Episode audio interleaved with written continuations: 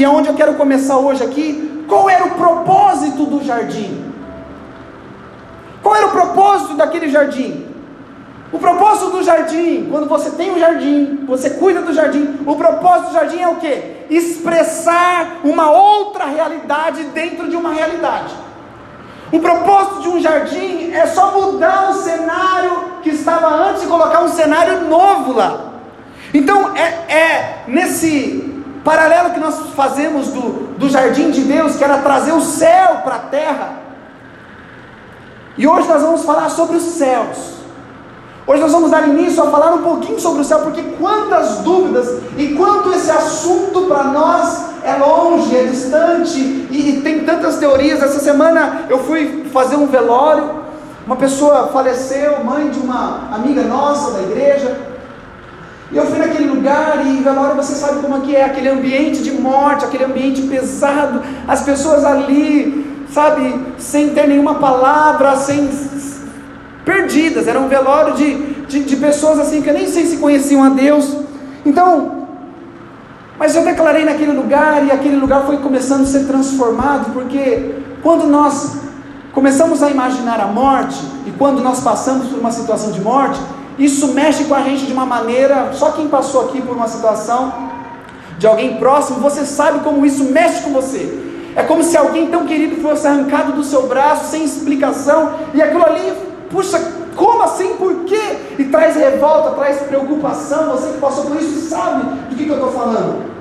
Mas sabe, isso tudo aponta, e ali a minha intenção naquele velório, naquele funeral, eu não queria mentir para aquelas pessoas, porque tantos velórios e funerais, ou quantas vezes nós ouvimos, e talvez você ouviu, você já falou, e fala, ah, fulano foi para o céu, fulano agora está lá do céu, olhando para a gente. Não, fulano descansou e foi para o céu. E a gente falou isso, já ouviu, mas qual será a realidade? Qual é a verdade por detrás do céu? Você gostaria de saber?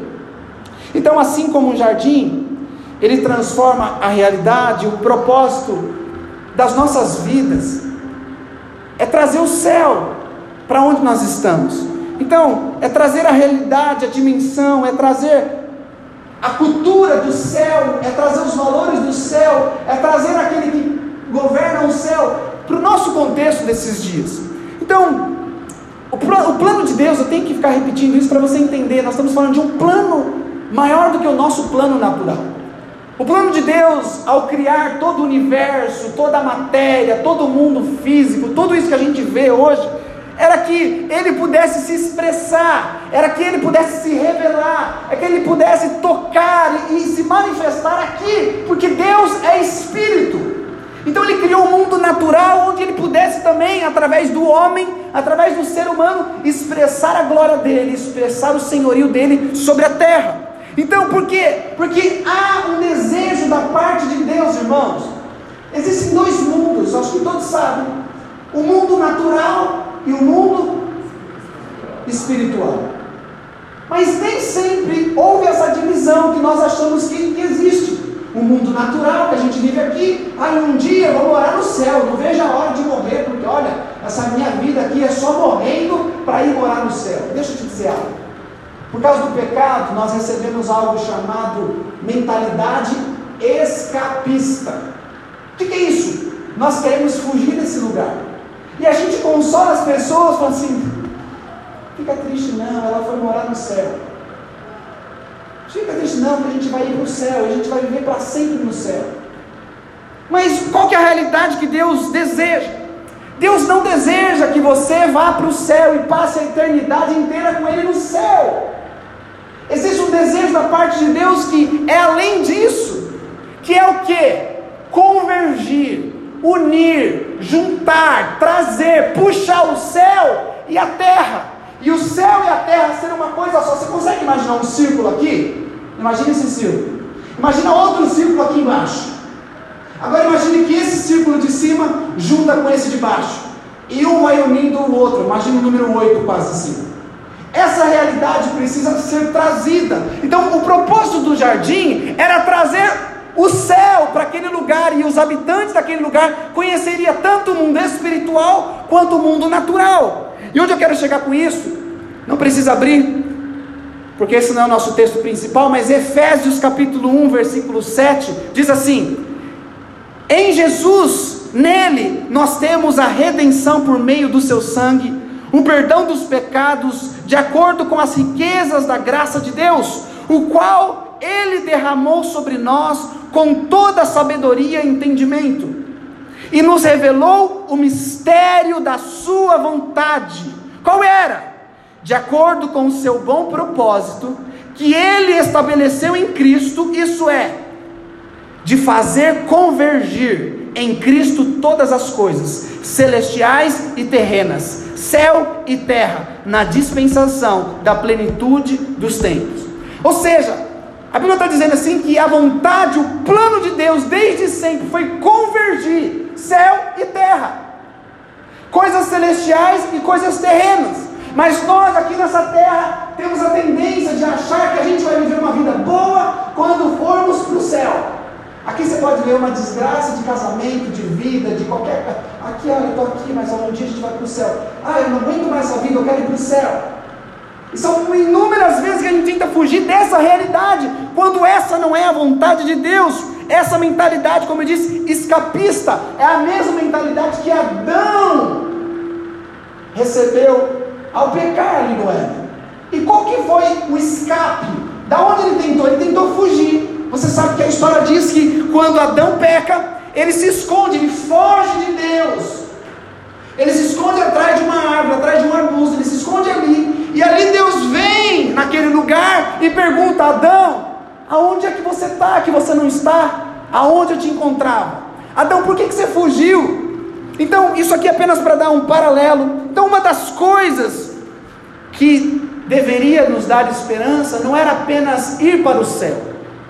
Eu quero te ensinar um, princípio aqui, irmãos, que isso mexeu comigo, porque às vezes nós ficamos tão perdidos, sem esperança, as coisas acontecem na terra e a gente acha que é tudo isso aqui, que vai acabar aqui, que, que o que tem para acontecer é aqui, e se você está desse jeito, a tendência é piorar, e assim por diante. Mas eu quero te ensinar de uma vez por todas que você aprenda isso. Você não vai morar no céu para sempre. Sabe o que, é interessante quando eu falo isso? E, e, o tom que eu coloquei não te empolga em nada, porque isso parece a coisa terrível. Você não foi criado para morar no céu para sempre. Agora seria diferente se eu quisesse te empolgar. Irmãos, ó, vamos mudar. Irmãos, aguente firme, porque um dia Jesus vai te buscar e vai te levar para morar no céu para sempre. Amém? Essa é amém. Mas isso é errado, isso não é bíblico. Mas quantas vezes nós induzimos ou nós aprendemos, nós irmãos, vai passar essa terra e vai morar no céu para sempre. Amém, vamos orar. Isso, inconscientemente, então é no céu o lugar de viver o céu.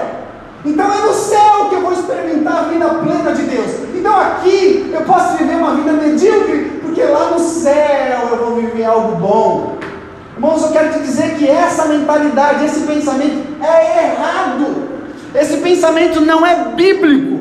Na verdade, lembra que nós falamos semana passada sobre ideias? Vou fazer um link com semana passada. Ideias, tudo que nós vivemos hoje, a economia, o tipo de política democrática que nós temos, ou tantas outras coisas, são frutos de ideias. E essa ideia de que a nossa vida vai ser boa a hora que a gente morre e sai do físico aqui, é uma ideia de Platão também.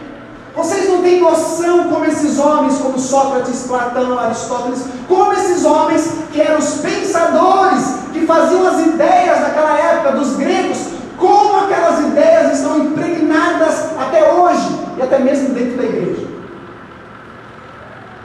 E a gente não tem noção, porque a gente cresceu aprendendo que a avó está no céu, o tio está no céu, eu vou para o céu e todo mundo vai para o céu. Mas eu não quero te frustrar, eu quero que você aprenda a verdade de uma vez por todas. Porque o povo de Deus precisa saber que você é um povo. E o propósito que foi criado, o propósito que foi desenvolvido por Deus ao criar o homem. Então, Deus tem um povo. Repita comigo, Deus tem um povo. Repita mais uma vez, Deus tem dois povos. Quantos povos Deus tem? dois. Você tem noção, você tem que ter essa noção de que Deus tem dois povos.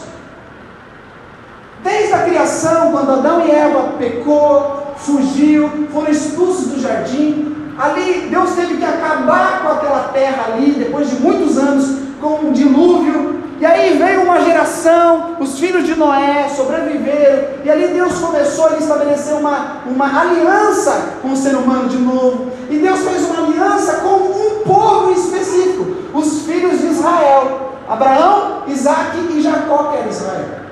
E Deus falou agora, a partir de hoje, vocês são o meu povo. Quem era o povo de Deus até aí? Israel, os filhos de Israel, que são os judeus. Entenda isso que nós, a gente precisa conectar tudo. Deus tem um povo chamado judeus, porque ele fez uma aliança com Abraão, com Isaac e com Jacó, Israel. E até hoje, esse povo é o povo de Deus. Podem fazer o que quiser, é o povo de Deus. Mas Bíblia diz que ele veio para os seus, mas os seus, os judeus, não receberam. Jesus veio para um deles, mas eles não receberam, mas agora, todos aqueles que o receberem, todos aqueles que creem no nome deles, esses ganharam um direito, foram contemplados para serem chamados filhos de Deus. Aí inclui eu e você. Nós fomos inclusos na certidão de nascimento, agora nós somos filhos de Deus, por quê? Porque os verdadeiros filhos de Deus, ou os primeiros, não os verdadeiros, os primeiros já falaram, não, nós não queremos, Jesus não é você, você não é o Messias, que é isso vocês não me querem? Então agora eu vou ter outro povo além de vocês, que são gentios, que é a igreja, que somos nós até hoje. Mas presta atenção, são dois povos que Deus ama, são dois povos que Deus quer salvar, são dois povos que Deus tem um propósito. Então, a gente entende aqui que quando o povo de Deus, quando se trata de povo de Deus, são os judeus ou é a igreja? E nós precisamos ter a visão clara do que é a vida após a morte. Eu tenho certeza que, não sei dar uma estatística aqui, mas muitos de nós temos dúvida. Levanta sua mão, quem tem dúvida da vida após a morte? E aí, vai ser o quê? Vou para onde? Vai ser como que é? Todo mundo tem esse, esse tipo de dúvida, mas eu quero te ajudar. Porque a gente fala pouco sobre isso na igreja. Nós precisamos voltar a falar de coisas celestial que nos dá esperança. Porque, irmão, o mundo pode ir de mal a pior. Quando você sabe a verdade, essa verdade te renova, te motiva. Essa verdade te dá vida para continuar. Então eu quero que nessa noite você descubra a verdade. Quero que nessa noite você saiba da onde você vem, para onde você está indo e o que, que vai acontecer nos próximos dias e nos próximos desenrolares da vida. Então, você tem que ter noção do que, que vai acontecer depois que você morrer. Que é uma pergunta, ué, mas o que, que vai acontecer? Você tem a resposta? Você já morreu para saber? Irmãos, esse é o nosso manual, é a palavra de Deus. E existe um momento que um grande amigo de Jesus morre. Quem sabe o nome dele? Quem? Não era aquele Lázaro que está lá matando um monte de gente. Ele ali não é amigo de Jesus. Mas é o Lázaro, amigo de Jesus, que está lá na Bíblia. Já fala que o amigo de Jesus, Lázaro, morreu. E ele foi visitar as irmãs desse, desse Lázaro, Marta e Maria. E quando ele chega lá, e o texto é João capítulo 11, se você tiver aí, pode, pode abrir, João capítulo 11, versículo 23.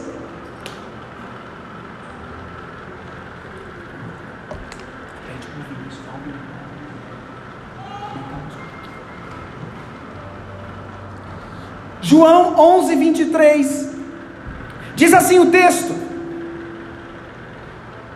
Então ele estava conversando com as irmãs do falecido ali.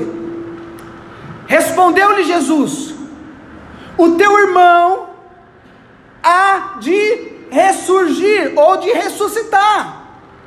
Então quando ele falou assim, o seu irmão, Maria, vai ressurgir.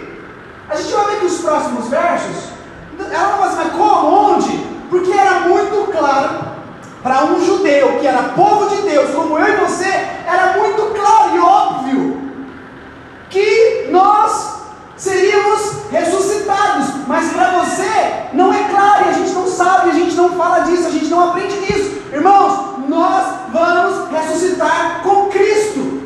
E aí, só que no próximo versículo, ela não fala assim: não, não entendi. Quando você ouviu isso? Ela, ela fala assim, olha o que ela fala, próximo versículo, versículo 24. Disse-lhe Marta: Eu sei que ele há de ressurgir na ressurreição no último dia. Declarou Jesus: Eu sou a ressurreição e a vida. Quem crê em mim, ainda que morra, viverá. E todo aquele que vive e crê em mim jamais morrerá. Crês nisto? Então aqui foi um diálogo tranquilo. Eu sei, Jesus, que ele vai ressuscitar na ressurreição do último dia. Porque para um povo de Deus ele tem que saber disso, irmão, você tem que saber. Essa morte que nós vamos passar aqui nessa terra, você vai passar, todos nós, se ele não voltar para nos buscar antes, nós vamos passar pela morte, mas a morte não é o fim. Ele vai ressuscitar-nos. Então, aqui ele diz para a mulher que era óbvio que iria ressuscitar. Mas olha, ele não falou aqui para ela, quando alguém morre, ele não falou assim: Marta, fique em paz, seu irmão foi para o céu. Quantas vezes eu já falei isso? Fique em paz, ele foi para o céu. E aqui, quando ele fala de ressurgir, não é de ir para o céu, ele está falando assim, de um morto levantar. E onde eu quero chegar com isso? Jesus, ele não estava falando para ir para o céu, irmãos. Presta atenção, o céu existe sim ou não? Sim ou não? Sim, ou não? O céu é a nossa origem, sim ou não? Porque nós somos gerados lá nos céus. No coração de Deus estava você lá. Nós saímos do céu. Mas presta atenção: o céu não é o nosso destino final. Ah, mas eu quero ir para o céu. Agora você está acabando com a gente. Agora. No... Nossa, eu fui numa igreja que aprendi que eu não vou para o céu. Me ouça até o final. Jesus ele estava falando isso. Por quê? Porque ele, os próximos capítulos, o que acontece com Lázaro, que ele falou, ele vai ressuscitar. Ele ressuscita Lázaro. Mas o que, que acontece com Lázaro? Ele não vira uma alma ali, uma fumacinha, um espírito, e começa a tocar harpa agora e cantar aleluia nas nuvens. O que Jesus mostra para essa mulher, ele estava falando de vida após a morte. E o que, que ele falou? Olha, ele vai ressuscitar. E ele faz uma demonstração. Lázaro, sai para fora. E Lázaro ali não sai um fantasma assim, um espírito que ficou vagando entrando em outro lugar. Ali quando Jesus fala de ressurreição, ele falou, olha, tá vendo? Ele estava morto e agora ele ressuscitou, ele levantou, ele veio com o corpo e tudo para fora. Então, ali, isso aqui, queridos, é uma, é uma história, é, uma, é, é algo que aconteceu, um fato, que ali ele veio completo para fora, era um corpo de volta, fora da cova. Jesus ali faz, faz esse milagre de ressuscitar, mas aqui nós temos uma ideia de, de vida após a morte, ou mais uma ideia que eu gostaria, isso aqui é, são fundamentos que essa igreja está ensinando para você. Porque nós não falamos disso com frequência. Mas você tem que saber, e essa palavra sim é uma palavra de esperança, para que você ouvir ela até o final. Nós temos a ideia de fuga quando nós somos pressionados, a gente foge, quando a gente é confrontado, a gente evita aquele lugar, a gente evita aquela pessoa, e a gente quer evitar essa terra. Ora, esse mundo vai de mal pior, eu não vejo a hora de Jesus voltar aqui. Sabe, quando acontece uma notícia ruim, a gente fala, nossa, Jesus está voltando, olha o homem lá, matou um monte de gente, Lázaro. Quem mandou Jesus ressuscitar Lázaro? Não sei se quantas vezes aconteceu uma coisa ruim e você falou assim, Jesus está voltando, sim ou não? Confesse. Aconteceu um tsunami lá na Indonésia, lá no Japão. A gente olha um o outro. É, final dos tempos, Jesus está voltando. A gente coloca a volta de Jesus em notícia ruim. Presta atenção. E certa vez os discípulos foram até Jesus e perguntaram, mestre, quando vai ser o fim? Aí Jesus falou assim, olha, vai ter nação contra nação, pai contra, filhos, contra filhos. Você lembra desse texto? vai ter guerra e rumores de guerra, vai haver fome, vai haver tantas coisas. Aí os discípulos, é o fim? Jesus assim, não, esse não é o fim. Então, ou seja, o fim, que é o fim dessa era aqui, não é quando as coisas ficam ruins, ruins. Mas Jesus fala assim, e os, os discípulos mas tá bom, não é o fim, mas quando é o fim? Fala, quando o evangelho do reino de Deus foi pregado a toda a criação, então virá o fim. Quando o evangelho do reino de Deus for pregado a toda a criação, então virá o fim. Ou seja, os céus não se movem porque a terra está em caos. tem um estuprador, tem um ladrão, tem um assassino, está tudo ruim. Aí o céu fala assim: preciso voltar para a terra porque está tudo desorganizado. Não acontece assim. O céu não se move por causa de uma notícia ruim. Jesus falou assim: quando o evangelho do reino dos céus for pregado, então virá o fim. Ou seja, o que, que antecipa, o que, que puxa o céu para a terra? Quando nós, igreja, começamos a pregar sobre o reino dos céus. O que nós estamos fazendo aqui é contando para você: nós precisamos falar mais sobre o reino dos céus e menos de nós.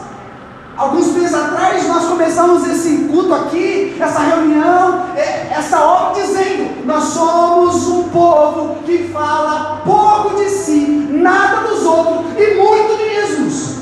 Nós não queremos falar da gente, nós não queremos falar nada dos outros, mas nós queremos falar muito de Jesus e do seu reino, da sua cultura e da sua vida, porque é isso que tem que encher o seu coração, irmãos.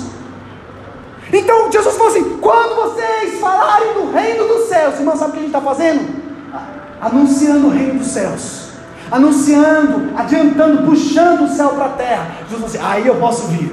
Então aqui a gente precisa entender isso, que não é uma questão de geografia. Então tá bom, eu vou sair daqui e eu vou virar povo de Deus lá no céu. Porque se eu sair daqui, eu venho para esse lugar. Não é mudança de geográfica. Eu preciso voltar no povo judeu de novo, porque para eles é claro isso. Deixa eu te ensinar algo.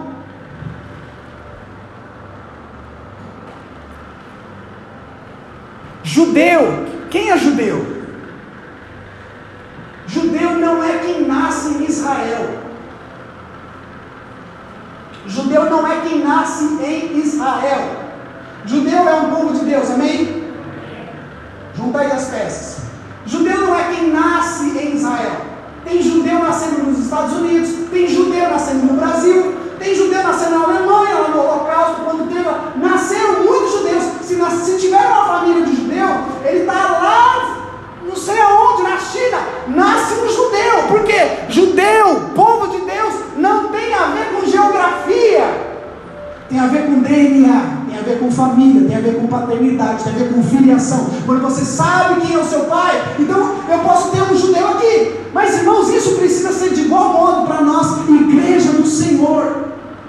Não importa aonde nós vamos, com quem, de que forma, nós fazemos parte de um povo que carrega um DNA, que tem o mesmo pai, que tem a mesma filiação, que carrega a mesma cultura, aonde nós formos. Viver o que viver do jeito que tiver, com dinheiro, sem dinheiro, com crise ou sem crise, nós carregamos e precisamos ter essa ideia. Eu faço parte de um povo seleto. Você faz parte de um povo. Diga para quem está do seu lado, você faz parte desse povo. Então não é questão de geografia. Então você pode estar aqui agora, você pode estar passando a fase mais seca da tua história você pode estar passando a pior crise do teu casamento, da tua vida financeira. Você pode estar passando a sua crise ministerial agora. É um monte de perguntas, são tantas coisas que aconteceram com você, fizeram, deixaram de fazer. E não importa, eu quero te dizer, não muda a sua filiação, por isso não muda o seu DNA, por isso não muda quem você é para Deus, por isso não muda o propósito que Deus tem para a tua vida. Quando você entende quem você é, de que reino você pertence, irmãos, isso como eu costumo falar e tenho costumado falar, resolve a tua vida, organiza a tua vida, limpa o teu coração de qualquer expectativa errada. Ah, não quero nem aí. Olha, olha como é que você está. Você não tem dinheiro, você está devendo, você está assim, olha, que, olha como é que você está dormindo, chorando todo dia. Olha que falaram de você, estou nem aí. Eu carrego algo dentro de mim que eu sei o que é, eu sei de onde eu vim. Então, irmão, sendo assim, a esperança do cristão, presta atenção, não é na vida após a morte. Alguém acredita em vida após a morte? Gostei de você. Sim, tem que ter vida após a morte. Mas a esperança nossa não é na vida após a morte. Deixa eu te falar. Eu preciso desenhar algo aqui para tentar mostrar para você. A esperança nossa, e o que tem que te dar esperança, lembra que você que falou essa semana? Quero trazer à memória aquilo que me traz esperança. Todos conhecem esse verso?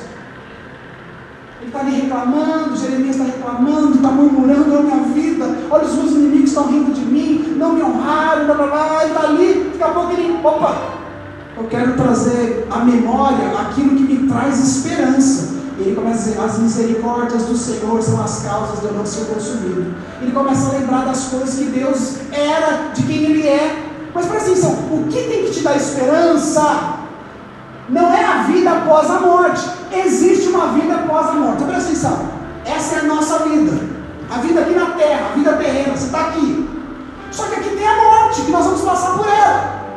E depois da morte, tem uma vida após a morte. A vida após a morte está aqui no meio aqui no meio, que acontece algo que muitos de nós não sabemos o que é.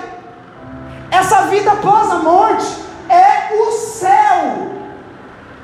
A vida após a morte é o mesmo quando Jesus olha para o ladrão na cruz, que está ali prestes a morrer, mas reconhece Jesus como Senhor, e Jesus olha para ele e fala assim: Hoje mesmo estarás comigo no paraíso. Céu e paraíso é a mesma coisa. Vida na terra, repita comigo: vida na terra.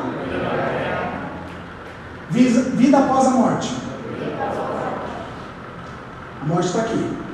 A vida após a morte é aqui que entra o céu, é aqui que entra o paraíso, é aqui que entra quando diz que os, nós dormimos com o Senhor.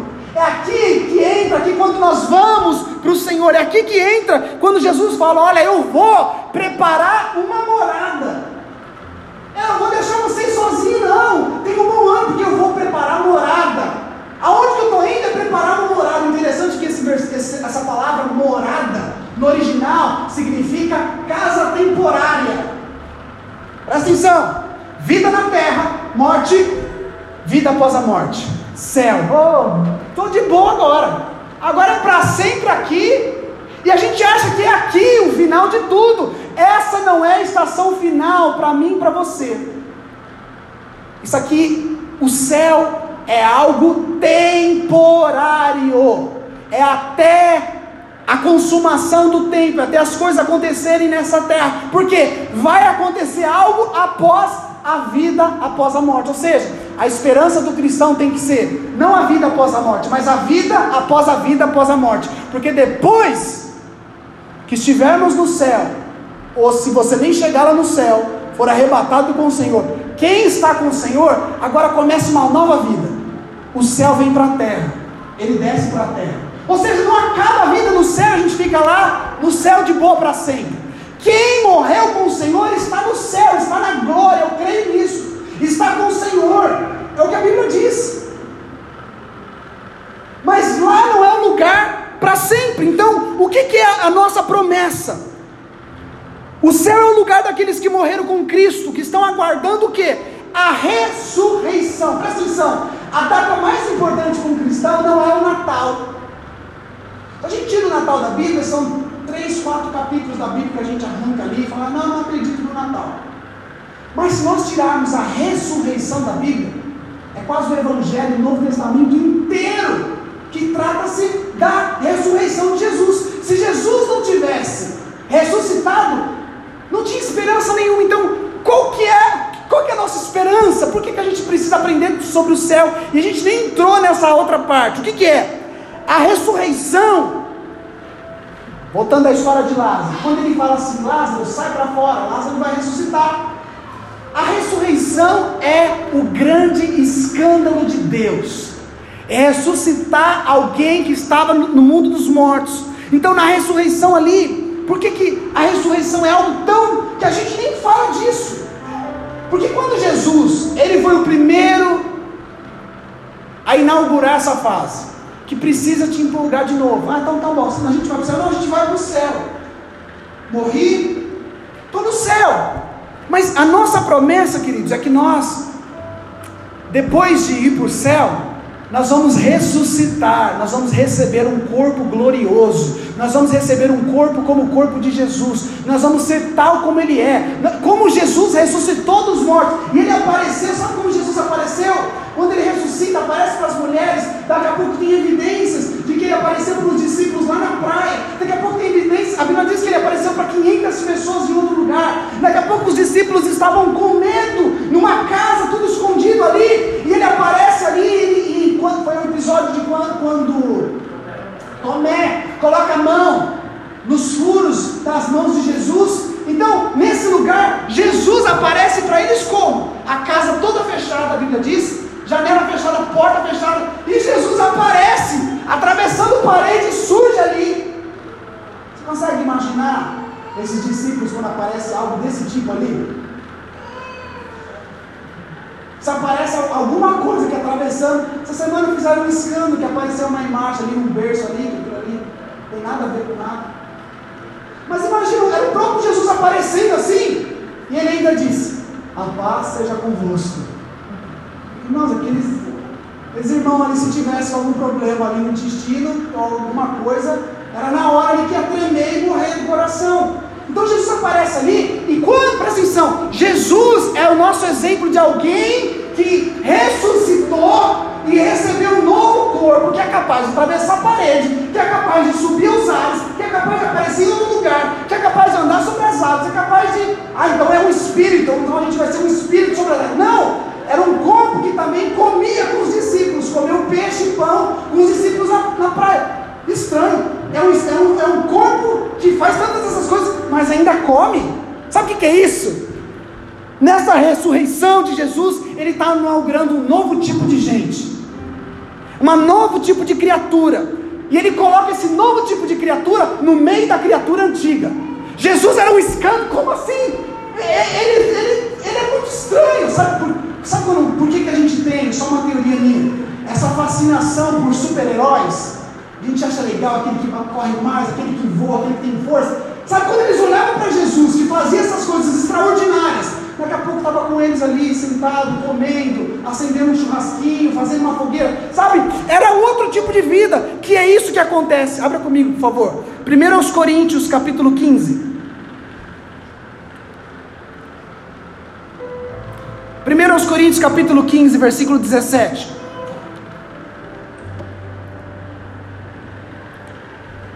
Nós precisamos aprender o valor da ressurreição, irmãos. Porque a ressurreição vale mais do que o problema que você está passando. A ressurreição prometida para nós é muito mais. Ah, mas eu quero viver uma vida boa aqui. Cuide do seu jardim, você vai viver. Ah, mas não quero a ressurreição. Ai, não vejo já acabar. Não, não acredito nada disso. Não estou nem aí. Se for inferno, se for céu e tal. Eu não quero falar sobre isso porque eu não acredito. Eu quero. Sabe? 1 Coríntios 15, 17 diz assim: Se Cristo não ressuscitou, é vã a vossa fé, e ainda permaneceis nos vossos pecados. E também os que dormiram em Cristo estão perdidos. Ou seja, se Jesus não ressuscitou, se tudo isso que eu estou falando para você aqui é historinha, é vã, de nada vale a nossa fé. A gente está aqui perdendo tempo. E aqueles que morreram estão tudo perdido. Mas ele diz assim: se esperamos em Cristo só nessa vida, que é o que você quer ser feliz nessa vida, somos os mais miseráveis de todos os homens. Mas de fato Cristo ressuscitou dentre os mortos e foi feito as primícias dos que dormem. Porque assim como a morte veio por um homem, também a ressurreição dos mortos veio por um homem. Porque assim como todos morreram em Adão, assim também todos viverão, serão vivificados em Cristo. Irmãos, aqui diz que quando Jesus ressuscita, é, é algo que nos dá poder, nos dá vida, e a gente precisa voltar a sonhar com isso. A gente precisa voltar a colocar isso como prioridade. A gente precisa voltar a sonhar e desejar essas coisas do céu. Então, quando nós olhamos o reino de Deus e o que Jesus pregava ali o tempo inteiro, Jesus pregava o evangelho do reino dos céus. Jesus pregava o evangelho do reino da onde? Reino da onde? Não era o reino no céu. Jesus pregava, não era o, reino no céu, então tá bom, você vai para o reino lá no céu. Não, era um reino que vinha de lá e descia para a terra, que pode descer para a terra nesses dias. Então aqui ele fala que o reino tinha uma origem. Que o céu não é o lugar para onde nós estamos indo, mas é da onde está vindo o reino para se manifestar nessa terra. E quando nós olhamos para a palavra de Deus, de Gênesis a Apocalipse, fica muito claro a intenção, o propósito, o desejo de Deus, que o homem foi criado para ser habitação de Deus. Sabe por que a gente não se empolga tanto? Você não se empolga com, com esse tipo de mensagem? Porque nós somos, é, como é que fala? Formatados aqui a aplaudir, a gritar, a dizer glória a Deus, quando aquilo mexe na nossa alma. E Jesus vai te dar a vitória. Eu estou vendo a RG de tal pessoa, tal, você que está. A gente, ah, está falando de mim. Ah, isso aqui. E a gente fica preso. Se nós recebemos falsas esperanças aqui na terra, ah, vai, vou ter vida boa aqui na terra, então é isso que eu quero. Eu estou indo em um lugar que eu ouço coisa boa, e é isso que importa. Mas é um monte de gente ignorante das coisas reais e verdadeiras e fiéis. E eu estou te mostrando, irmãos, que isso é a verdadeira esperança do ser humano. Essa é a intenção de Deus, ele tem um propósito. E qual que é o propósito? Sabe, a história não é minha. Essa semana uma pessoa falou assim, eu não acredito na Bíblia. Eu falei, olha, não falei com essas palavras, mas é tipo assim, o problema é seu. É uma decisão sua, não, eu não acredito. Eu, eu posso acreditar em Deus e não acreditar na Bíblia? Eu falei, faz o que você quiser. Mas não tem como separar ele da palavra dele. Tudo que nós sabemos dele é através da palavra dele. E a palavra dele é muito clara que a ênfase de Deus não é te dar uma casa nova. A ênfase de Deus não é que você viva uma vida tão boazinha, livre de problema, livre de, de angústia, livre de, de traição. Pelo contrário. Ele tem uma, uma ideia, voltando. Ele tem um propósito, ele tem algo. O plano é dele. A história é dele, o propósito é dele, não é nosso. Só que a gente acha que nós somos os o principal ali, como é que fala o principal do, do filme, assim? Protagonista. A gente acha que a história é nossa, e eu que estou escrevendo, não. Nós fazemos parte da história de alguém, do sonho de alguém. Então, de Gênesis a Apocalipse, esse sonho está muito claro: que o homem foi criado para ser o quê? Para ser uma habitação do Deus eterno na terra. É muito claro não é sobre, que não é sobre que a gente acha, olha, o apelo aqui, dá uma chance para Jesus entrar na tua vida. Que é muito claro que a ideia de Deus não é o homem procurando ele o tempo inteiro. Ah, eu estou dando uma chance para Deus. Olha, eu vim no culto dois domingos, dois sábados. Olha, eu estou fazendo as coisas tudo. Nunca foi sobre o homem. É tudo sobre ele. É ele vindo nos encontrar. É ele, é a presença dele buscando o homem. Sabe? O homem pegou no jardim. E a presença Deus foi lá. Adão, cadê você? Porque eu vim habitar entre vocês. Não foi Adão que foi lá, Deus, nós estamos precisando do Senhor. Por isso a gente está aqui todo sábado te buscando, porque a gente te... Até isso, não somos nós que o buscamos em primeiro lugar. É Ele que nos busca. É Ele que procura uma habitação na terra. É Ele que procura o seu jardim, um lugar para ele se manifestar. É Ele que está procurando verdadeiros adoradores que o adoram em espírito e em verdade. É Ele que está. Só que a gente inverte a história. Não, Deus tem que resolver os meus problemas. Então o propósito do jardim do Éden era o quê? Repita comigo: um lugar de habitação para Deus. Era Deus falando assim: olha, eu coloquei, criei um jardim, eu coloquei você, mas eu não estou nem aí com flor, Adão. Eu não estou nem aí com samambaia, com rosa, com orquídea. Eu estou nem aí com essa cachoeira bonita, os animais são legais, mas eu quero só uma coisa: eu quero habitar no meio de você todos os dias. Irmãos, ouça isso em nome de Jesus nessa noite no teu coração. Deus quer habitar no meio de vós. Deus quer habitar no meio da tua casa, Ele quer ser presente na tua vida, Ele quer ser presente no seu dia a dia. Ele quer, é Ele o tempo inteiro vindo. Eu quero. Sabe como a gente vê isso? Porque lá no jardim diz a mesma coisa. Ali no jardim, o propósito, eu quero habitar no meio de vocês. E a gente sabe que o Adão pecou, ele foi expulso do jardim, mas Deus continuou com o propósito dele. Qual era o propósito de Deus? Dizer o que para o homem? Eu quero.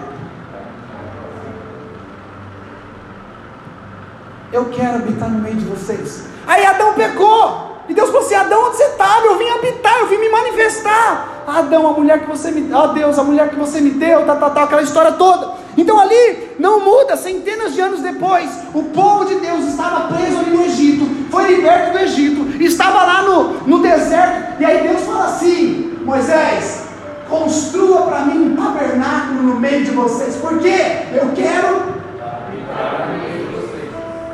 e Deus desce de novo numa coluna de fogo e ele invade ali aquele tabernáculo, se manifesta para aquele povo. E aí passam anos, 40 anos naquele deserto. Aquele povo entra na terra prometida, aquele povo entra em Canaã, no lugar da promessa de Deus. E naquele lugar, os reis, no período dos reis, começam a ter, se levantar. Davi, Salomão, eles agora constroem. Deus fala: construa um templo. Por quê? Quero habitar no meio de vocês, sabe? Lá no jardim, lá no deserto, lá no templo, eu quero habitar no meio de vocês. E aí passou, o templo foi destruído uma vez, foi reconstruído de novo, e ele diz que a glória encheu o templo e transbordou na toda a casa. E aí, Isaías, põe aí para mim, Isaías 7, 14, diz assim: depois desse período, anos à frente, diz assim: Portanto, o Senhor mesmo vos dará um sinal. Qual sinal? Eis que a Virgem conceberá e dará luz a um filho, e o seu nome será Emanuel, que significa Deus conosco. Então ele estava lá, olha, o tempo inteiro Deus eu vou habitar no meio de vocês, eu vou habitar no meio de vocês. É no jardim, é no deserto, é, é no templo. E aí o profeta, eles estavam cativos na Babilônia, eles viraram escravos de novo. E aí ele fala: vai chegar um tempo que uma virgem vai conceber, e ela vai dar um filho, o nome dele será Emanuel, Deus conosco. Então ele estava dizendo: olha, Deus vai vir de novo. E aí nasce Jesus que era o próprio Emanuel, que era o que? Deus dizendo: Eu quero habitar no meio de vocês. E ali Jesus era a figura clara de quando Deus habita no meio dos homens. E Jesus andou sobre a terra, fez os milagres, os sinais que você conhece. E ali agora na nova aliança, Jesus morre e ele fala: Agora tem uma nova aliança, pessoal. Eis que eu faço uma nova aliança com vocês. E essa nova aliança era tão, foi tão legal porque ele me inclui e te inclui. Ele fala: a partir de hoje vocês são morada do Altíssimo.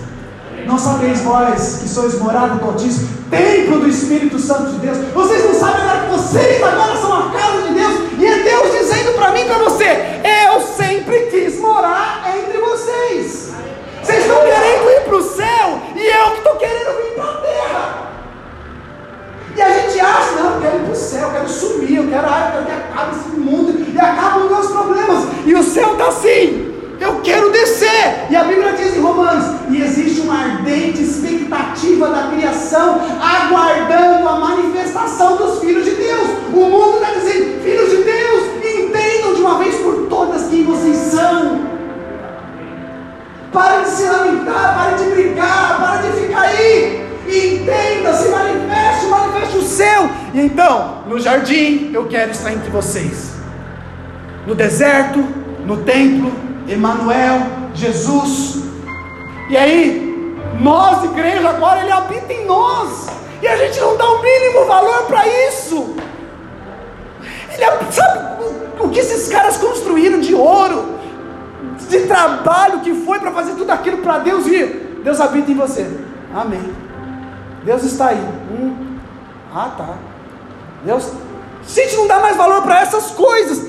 Irmãos, não é mais nós que vamos para o céu. Nós precisamos começar a crer e manifestar céu descendo na terra todos os dias. Nós não vamos mais fugir da nossa responsabilidade. Então, aqui, de Gênesis a Apocalipse, todo momento, e aí a gente chega em Apocalipse capítulo 21, que é onde eu quero encerrar. Aonde que Deus está agora? Aonde que Deus está agora? Hã? dentro de você. Apocalipse 21, versículo 1, 2, 3, 4, partido 1. Então aqui, você precisa saber o próximo passo da história. Diz assim: então, não tem então, né? Então foi por minha casa. É mais bonito falar, então. Eu vi, João está falando assim: eu vi um novo céu e uma nova terra. Aqui eu só estou dando a introdução da palavra de sábado que vem, que nós vamos falar sobre isso. Eu vi um novo céu e uma nova terra. Ou seja, nós não escapamos dessa terra nunca, irmãos. É terra para sempre, mas é um novo céu, um novo céu e uma nova terra. Começa daí. Eu vi um novo céu e uma nova terra, porque já se foram o primeiro céu e a primeira terra, e o mar já não existe, continua. E eu vi a santa cidade, a nova Jerusalém, que descia do céu da parte de Deus, adereçada ou adornada como uma noiva, ataviada para o seu noivo.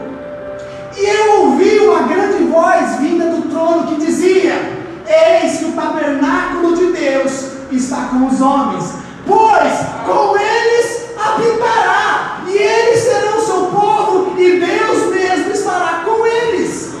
Irmãos, não tem a ver com a gente indo para o céu morar com Deus no céu. A vontade de Deus é descer e habitar com a gente aqui na terra. Irmão, você precisa entender que isso é real. O céu pode entrar na sua casa, sua casa pode estar um inferno. O céu pode entrar se você deixar. É, é isso, essas palavras. Continua o próximo versículo. E ele enxugará de seus olhos toda lágrima, e não haverá mais morte, nem haverá mais pranto, nem lamento, nem dor, porque as primeiras coisas já passadas. E o que está sentado sobre o trono disse: Eis que eu faço novas todas as coisas, e acrescentou: Escreve, porque essas palavras são fiéis e verdadeiras. Ah, meus irmãos, você precisa entender isso. Tem tudo a ver com Ele. Não, é, não somos nós que vamos, é Ele que vem.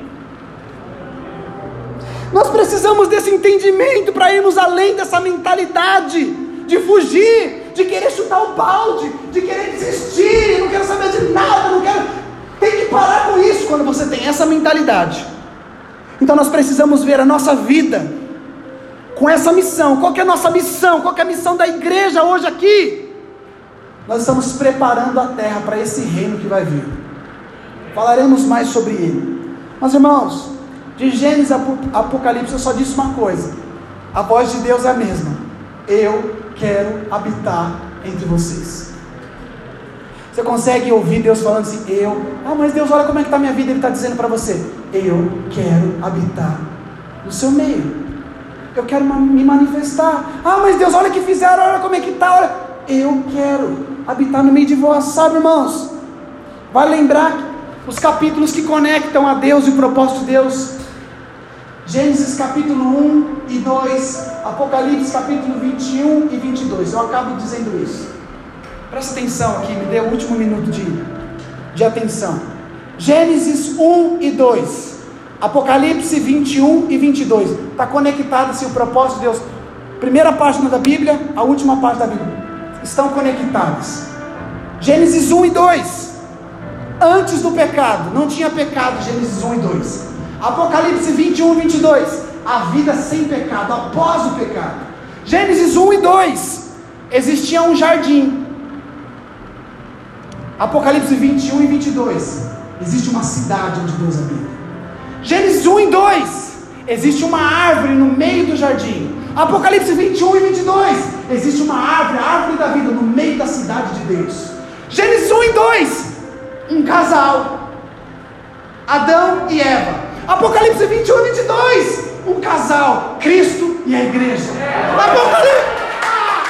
Gênesis 1 e 2. Deus habitando entre os homens. Apocalipse 21 e 22. Deus habitando entre os homens. Não tem para onde fugir. Nós nascemos para habitar com Ele, irmão. Se essa palavra não toca o teu coração, se essa palavra não dá esperança para você em tempos de crise, se essa palavra não te sacode por dentro e fala assim, cara, por que, que eu estou desse jeito? Porque você esqueceu de tudo isso. Nós nos esquecemos de coisas eternas por coisas terrenas. Nós estamos brigando por coisas aqui que que não deveríamos mais brigar. Mas eu quero te convidar nessa noite para começar a olhar para o céu, porque nas próximas semanas nós vamos falar muito sobre ele. Quantos desejam esse novo céu e essa nova terra? Quantos desejam esse reino que está chegando? Quantos desejam ser a habitação permanente de Deus aqui nessa terra? Fica de pé onde você está. Por favor, por favor, feche seus olhos.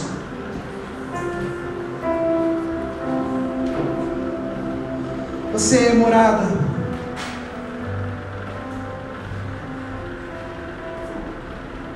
Oh Espírito Santo de Deus.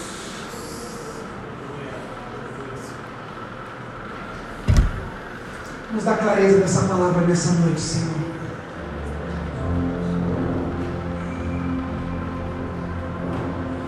Espírito Santo nos perdoa porque durante tanto tempo a gente se esquece disso, nós nos arrependemos nessa noite nós voltamos os nossos olhos para o Senhor agora.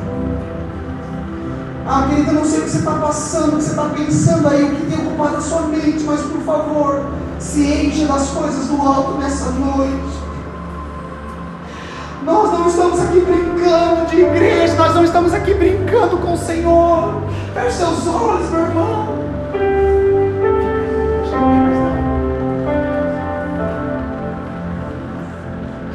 pode se encher de Deus nessa noite. Você pode deixar de lado as suas preocupações, suas revoltas, seus questionamentos. Falar, Deus,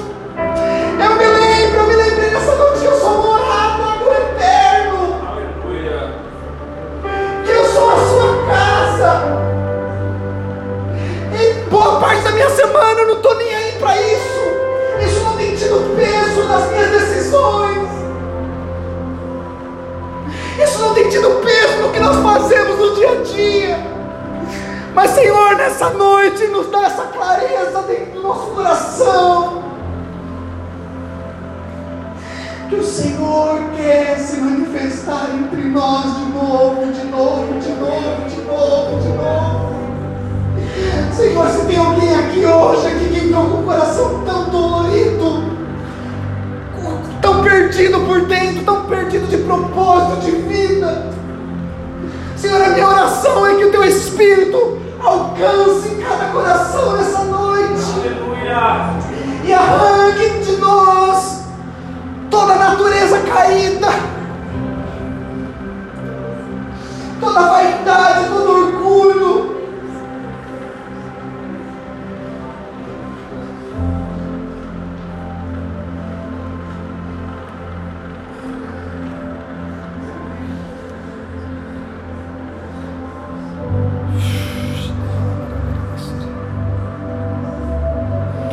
queremos cuidar do jardim que o Senhor nos deu, Pai. Nós queremos cuidar daquilo que o Senhor colocou nas nossas mãos para cuidar. Nós não queremos transferir a responsabilidade da nossa família, da nossa cidade, da nossa igreja, da nossa geração para ninguém. Porque Cristo em nós é a esperança da glória de Deus. Cristo em você, Cristo em nós. Cristo em nós. Por isso eu te desafio nessa noite você pode, abre seus braços. Se renda a Ele, por favor. Você que está no seu lugar, aqui nesse prédio, nesse salão. Tem algo de Deus nesse lugar para mim, para você, irmão. Para mudar sua vida de uma vez por todas. Chega de uma vida medíocre com Deus. Aleluia. Chega de se preocupar em agradar homens. O que vão falar, o que vão pensar da minha oração, você é morada dele. Você é morada dele, você é morada dele. Se conecte com o seu Senhor agora. Ore em línguas, você que ora. Fale com o Senhor, você que conhece a Ele. Se você está sentindo com o coração tão apertado, é uma boa hora de falar, Deus, eu estou cansado, estou quebrado. Ele pode te renovar, Ele pode te limpar, Ele pode te purificar. Por favor, deixa, deixa sua voz sair. Deixa seu coração agora ser exposto a Ele. Não, por favor. Existe algo sobrenatural. Existe algo sobrenatural quando nós estamos reunidos no nome dEle. Existe algo sobrenatural quando nós estamos unidos falando dele, declarando o céu sobre esse lugar, para os nossos filhos e filhas. Nós adoramos. Agora não fique com a sua boca fechada.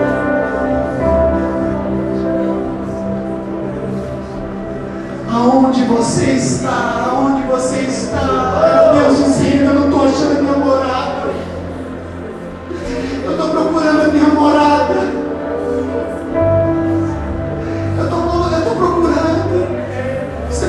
Responder a Ele hoje, Deus está aqui, sou eu, eu sou a sua casa. Eu sou a sua casa, eu sou a sua casa. Manifeste-se em mim.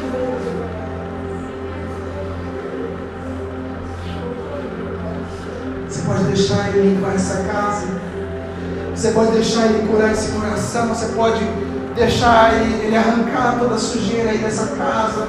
Ele colocar as coisas no lugar. Deus, eu não quero te expor, eu não quero pedir para você vir aqui na frente, levantar suas mãos, ajoelhar. Eu quero te, que você entenda a oportunidade que você está tendo agora diante dele, de se expor a ele, de se conectar a ele, de fazer votos a ele, de colocar tua vida, tua família, tua casa diante dele e falar, Deus, eu não tenho para onde ir. Eu só quero manifestar o céu.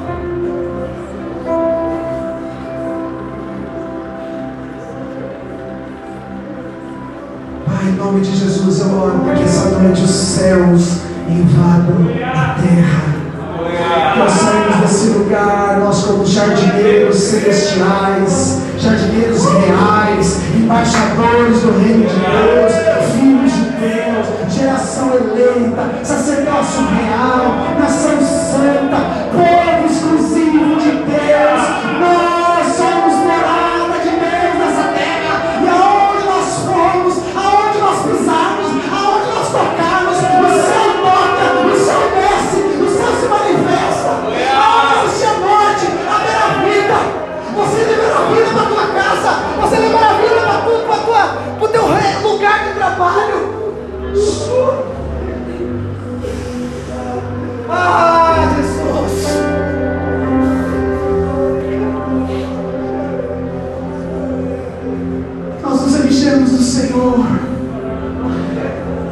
que esvaziemos aqui fora, nesse mundo. Ao Senhor toda glória, ao Senhor toda honra, a Ti todo louvor.